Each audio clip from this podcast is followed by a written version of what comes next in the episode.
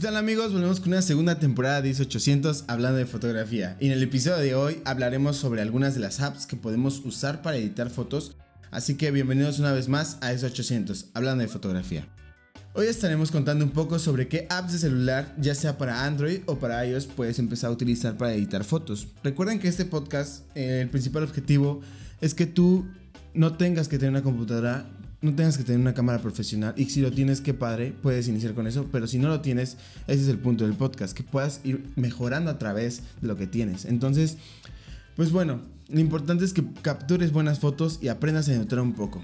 Así que vamos con la primera app. Una de las primeras apps es Lightroom Mobile.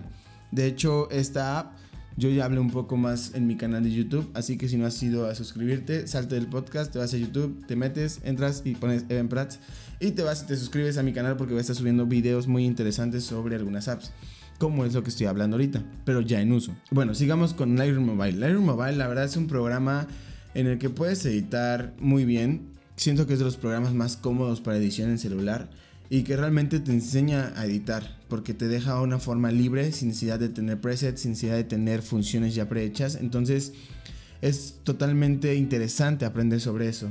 Eh, esta app es totalmente gratis, sí, pero tiene, como les digo, ciertas funciones que no puedes utilizar al menos que hagas un pago al mes de 89 pesos, aquí promocionando la app, de 89 pesos.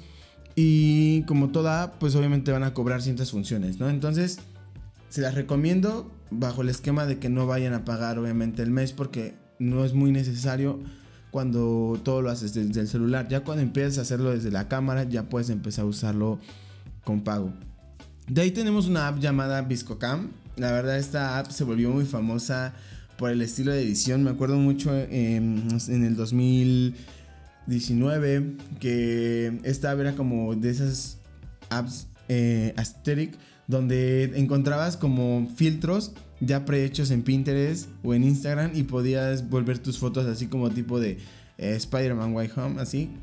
Eh, el mismo colorimetría, el mismo colorcito. Entonces creo que es una, una red social muy buena que es de fotografía donde mucha de la gente era como subir solamente una foto de lo que estaba haciendo y le ponía un filtrito. Entonces esta app es recomendable. Igual, es, es gratis, pero tiene sus funciones que deben ser de paga, que la mayor parte de esas funciones son los filtros esos que les comento. Y también te enseñan muy bien a editar, pero como plus, como plus no podría decir que sea muy plus porque tiene los filtros, entonces pues ya no estás editando tú. De ahí tenemos otra app llamada Snapspeed. Esta app en mi caso es como tipo Photoshop. Yo la verdad la he usado solamente tres veces. Puedo decir que es una app donde tiene las funciones necesarias como Photoshop. Por ejemplo, si tú vas a la casa, si tú estás tomando una foto en la playa, pero sale el señor con su chela atrás o sale la señora con el niño atrás y tú lo quieres borrar, esta app te funciona demasiado para borrarlos y tener tu foto limpia. La verdad, a mí me ha funcionado para ciertas cosas del trabajo donde tengo que hacerlo rápido y solamente es de borrar tantito, o sea, se me fue, no sé, el nombre de una marca que no debería sacar entonces lo borro tantito, no pierda tanta calidad y lo puedo publicar en redes sociales. Algo muy importante es que en redes sociales totalmente va a perder la calidad. Entonces esta app te va a funcionar también para tus negocios. De ahí, para última, tenemos recomendación. Es la famosa app de montajes, la cual es llamada Pixar. La, la verdad, esta app yo no la podría recomendar para una persona que quiera iniciar una foto porque ya trae todo pues prehecho, ahora sí. Trae sus propios filtros, trae trae sus propias formas de poner. Por ejemplo, si quieres poner una corona a la persona, si le quieres poner unas chanclas a la persona, si quieres que se vuelva caricatura. Entonces yo creo que esto ya no es parte de la fotografía eh, pura, sino ya es parte de una fotografía modificada, una, fotografía ya con más, con más montaje. Entonces la verdad esta es gratis, totalmente gratis. Desconozco si tiene funciones de paga, aunque yo creo que sí, porque la mayoría de las apps los tiene. Entonces pues bueno, esta app no la recomiendo, pero las pongo aquí porque es de las apps más, más, más comunes y más famosas que han salido al mercado de, fotografía. De ahí, pues la verdad, yo me quedaría, y en mi dulce opinión, les podría decir que me quedo con Lightroom Mobile. Así como les decía, yo ya hice un tutorial, así que tienen que ir a verlo.